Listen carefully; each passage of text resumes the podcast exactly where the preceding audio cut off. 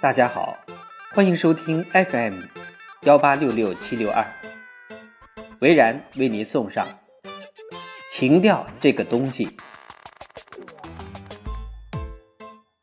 我一向认为自己是个讲究情调的女人，比如喜欢张爱玲、杜拉斯，喜欢法国这样浪漫多姿的国家，喜欢看些古旧的东西，照片、文字或者。老的掉牙的旧家具，还喜欢在阴雨天气一个人跑去看桃花，或者拉一个女友去上岛喝咖啡。最孤独的时候，就看卡尔维诺和独立宣言；欢喜的时候，就唱段程派。总之，我觉得自己是个有情有调的女子。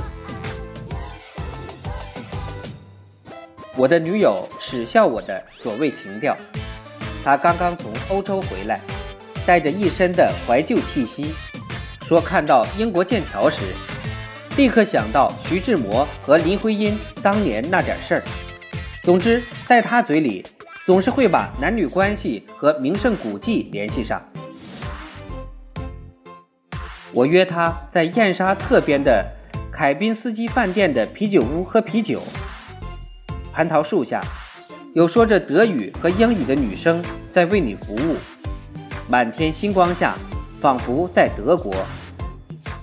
对于一个迷恋德国的女子来说，这的确是一个优选的地方。当然，她说是以人民币为代价的，两个人花掉五百块钱，不过吃了几段德国香肠、几块面包、一盅牛肉汤，还有一个水果沙拉。女友说：“成本也就一百块钱，太黑。”我骂他小农意识，没情没调。他笑我：“别骂了，道上三代都是农民。”我说：“我爷爷是私塾先生，那爷爷的爷爷呢？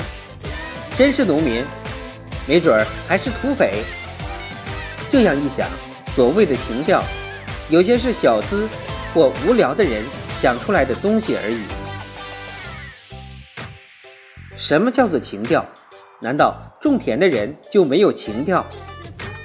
乡下的二舅总是会在收了工之后唱段“我本是卧龙岗散淡的人”。也有打工的人一边哼着最新的流行歌曲，一边骑车狂奔，或者是那少年在下了雨的天气赤着脚出来，啪啪地踩着水，他以为自己是有情调的。情调真是仁者见仁，智者见智的东西了，所以我准备去吃前门那片的小吃街了。那是几百年的小店了，爆肚、卤煮、火烧，据说要拆迁了。从前总觉得和一帮人乱哄哄的在那个拿着小票和筷子等待着一碗爆肚是丢份儿的事情，可我终于明白，情调就是。在一粥一饭之间，在举手投足之间，你认为它是情调的，它就是情调的。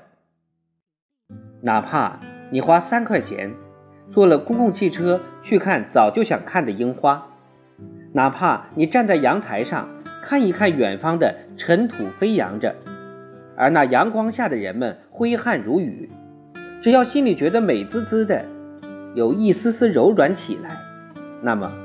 它就是情调，所以我觉得情调和钱没有太大关系。当然，如果有钱更好。这世界上是没有人讨厌锦上添花的东西的。